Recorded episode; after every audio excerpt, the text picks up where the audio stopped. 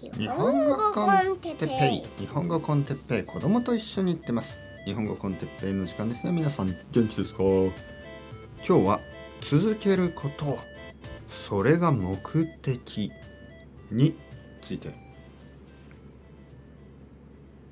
はい、おはようございます。おはようございます。おはようございます。おはようございます。日本語コンテッペイの時間ですね。皆さん元気ですか？えー、朝の9時半ですね。ちょっと時間があるので、これを撮ってます。あのー最近気がつきましたか？あの、マイクが変わりましたよね。うん。マイクが良くなりました。そして、これいいことなんですけどどうですか？音がちょっと低くなったでしょ？僕の声が少しあの低いですよねえー、なんかこういいこともありますよ多分聞きやすい。音は大きい。だけど今までのポッドキャストと比べてみるとやっぱり違いますよね。で良くも悪くも何かが変わった時にルーティンとしてはちょっと気になりますね。あの例えば僕があの坊主頭になった時髪を、まあ、コロナが始まってすぐぐらいですよね。世界中のたくさんのあの男の人たちがあの髪をまず坊主にしました。とても短くしました。理由はまあロックダウンとかそういうことであの美容室が閉まったりしましたよね。あれごめんなさい。音が入ってしまった。まあいいでしょう。でその時にあの髪を短くした人たちが多いですよね。僕の生徒さんたちも何人かあの坊主頭。ね。あこんにちは。と。こうついついこう手を合わせてしまうようなね。お坊さんに、えーなんかタイとかでお坊さんに会うとこう手を合わせて「あのこんにちは」っていうなんかそういう感じですよね。なんかあれ？ジョーダンさんあこんにちは。こう手を合わせてしまうようなね。はい、で僕の頭ももちろん同じように「あこんにちは」ね。お坊さんがこうお坊さんとお坊さんがこうあの会ったみたいそういう感じにあのそういうみんなそういう髪型をねあの始めた。だけどあのまたコロナが長長引くとですね今度髪を伸ばす人も出てきましたよね。あのどんどんどんどん髪が伸びていって今度はまた1年以上の散髪をしてないみたいなねまあひげとか髪とかね全部伸びていってねうんまあ僕も両方やったけど髪はまあそう。まあ普通の長さに普通の長さで安定しましたね。ひげは最近伸びてます。理由はわからない。まあとにかくでもねあの伸びていく時髪とかひげが伸びていく時っていうのは、まあ、そんなに問題じゃない。あの毎日かあの鏡で顔を見てもそんな変化はないんですよ。だけど例えば髪を全部切った時すごく短くお坊さんみたいにした時やひげをあの剃った時例えば今までねすごい長いひげを持ってたのに全部剃る。そうするとちょっとあのその変化が大きいですよね。例えば子供とかよく「ああパパパパがパパが違う!」みたいな感じで泣いてしまったりとかね。僕の子供もちょっと嫌がるんですよね。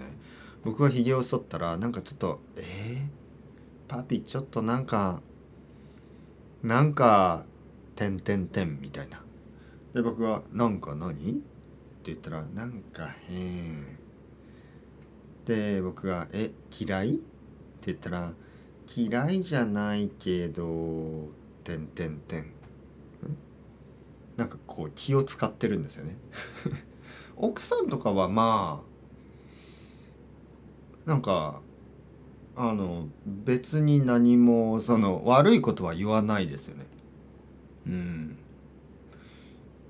まあそうですね。奥さんはそういう時にあんまり悪いことは言わないかな。そういう変化に対して。はい。なんかそういう人ですよね。まあまああのそうですね。奥さんの前でああのそういう心配はしなくていいですよね。はい。まあまあ他の人もすぐ慣れるんですけどまあ確かにあの初めてその変化に気がついた時ってやっぱりちょっと違和感がありますよね。ちょっと変な感じ。でこのマイクですね。マイク。マイクを変えて自分のポッドキャストをちょっと聞いた時にちょっと違和感がありましたね。あれ？なんか声が低いっていうか音が良すぎる。なんか音を拾いすぎてる感じね。なんかちょっと話しにくい感じ。あのー、いろんなノイズが気になる口の中のノイズみたいなものを拾ってしまうしね。あのエアコンの音あるでしょ？この僕のうるさいエアコンの音。これも結構拾ってしまいますよね。だからなんかいいのかな？悪いのかな？と思ってしまう。でもこれも多分慣れれば関係なくなりますからね。まり心配せずに続けていくことが大事です。最近あの僕のポッドキャスト少し変でしたよね。なんか明らかにねこのこのポッドキャスト明らかにあの腕立て伏せを始めたりとかねなんか筋トレ始めたりとかああ俺はダメだ。俺はもっとムキムキにならなければとかまたあの混乱してましたよね。はい。僕もそういう時ありますよ。なんかこうなんか安定してない時ね。まあ仕方がない。人間だから、ね、人間だもの。でこのねちょっとノートを見てるんですけどそうそうマイクが変わってちょっと話しにくくなった。でえー、っとあのえー、っとあのえー、っとあのそうですね。えっとあのうんえっとあのなんかこう恥ずかしそうなね。の初めてのデートみたいな感じであのえー、っとあのあのごご趣味はご趣味は何ですか？みたいな。ご趣味？そこまでかしこまるか？かしこまるっていうのはあのすごく丁寧すぎるっていうことですね。そこまで丁寧に言いますか？ご趣味は何ですか？でそこであのその例えばね僕がね緊張してすごく緊張して「ああのごご趣味は何ですか?」って聞いて、ね、その女の人は「えー、パチンコです」みたいなね、はい、明らかに彼女の方がもっとリアルな感じ。ごごご趣味は何ですか？あはい。私はピアノとバイオリンとあそうなんですね。実は僕もギターを弾きまして今度一緒に弾きませんか？ははほほほ。バイオリンとギターですか？ははいバイオリンとギターだけのあのドラムとバイオリンとギターのバンドがオーストラリアにいたような記憶がありますけど。あああれね。あキャットパワーと一緒にやっていたバンドですよね。なんかそういうバンドがいまし名前は忘れてしまった。キャットパワーっていうあのアメリカの女性シンガーと一緒にえー、プレイしていたドラムとギターとあのエレクトリックギターのクリーントーンなんですけどあとはあのバイオリン。すごいかっこいいバンドなんですけど名前は忘れてしまいました。うん。まあ今日のトピックね。戻ると今日のトピックは目的は続けることですよ。続けること最近自分で自分のハードルを上げすぎてました。自分で自分のハードルを上げるというのはなんかこう変にプレッシャーを与えてしまうということです。ハードルっていうのはあのまあ陸上競技。えー、オリンピックとかでありますよね。あの走るでしょ？走りながらあの飛ぶでしょ？走りながら何かこうバーのようなものを飛んで飛びながら走りますよね。あれをねバーベル バーベルじゃないバーベルじゃないえっとハードルです。ハードルと言いますね。で自分で自分のハードルを上げるというのはなんかこう自分でその自分に期待しすぎるということです。期待しすぎる。俺はこれぐらいできるでしょ？なんかこう自分で自分にそのプレッシャーを与えてるんですよ。俺お前はもっとできるだろう。みたいな。そんなもんじゃねえだろもっとやもっと頑張れよ。みたいな。でそれをあのもっとクオリティの高いものを作れよ。とかね。で自分で自分のハードルを上げるといいことなんてほとんどないです。まあもちろんそのブレイクスルーになってあの自分のレベルがねレベルアップって感じで上がることもあるかもしれないけどほとんどの場合そのプレッシャーで混乱しそして嫌になってしまうと思う。ねえー、日本語コンテッペイのそもそものコンセプトとしてはあのたくさんの人にたくさんの時間自然な日本語を聞いてほしい僕の考えるプロセス、ね、考えるそのロジックの組み立て方まあ今日はそうですね。あのスーパーマーケットに行って長い時間待ってたらイライラしましたね。たった5分の時間だけどイライラしてしまった。なぜかというとそれはいつもはそこのスーパーはたくさん人が行ってもまあ十分レジの人たちがいるからあのまあ大体1分以内に自分の番が回ってくるけどその日は多分休みの人はいたのかな。5分以上かかってしまった。でいつも1分かかるところ5分かかるとそれはイライラしてしまう、ね、まあそういうなんかロジックあるでしょ。カップラーメンを買った時に、えー、3分待たなければいけないけど3分を3分がすごく長く感じる。なぜかというとお腹が空いているから。お腹が空いている時3分待つことはお腹が空いていない時に1時間待つよりももっと大変だ、ね、なぜかというとお腹が空いたというのは本能的なものであの僕にあのどうこうできるわけではない。ね。そういう何？本能ですから。本能はかなりあのコントロールするのが難しいですよね。他の欲望に比べるとね眠たいとか。ね、そういうのって結構コントロールするのが難しいでしょ？だからお腹が空いた時の3分待つ。その時間は想像よりも大変だ。みたいな。まあ例えばそういうロジックですよ。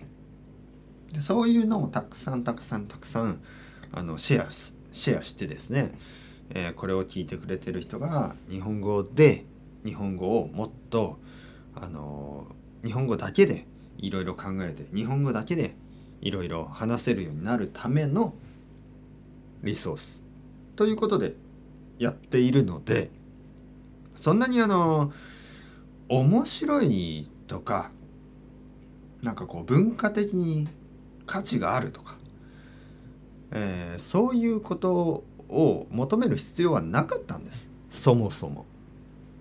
そもそもあのハードルはすごく低かったはずなんですよ。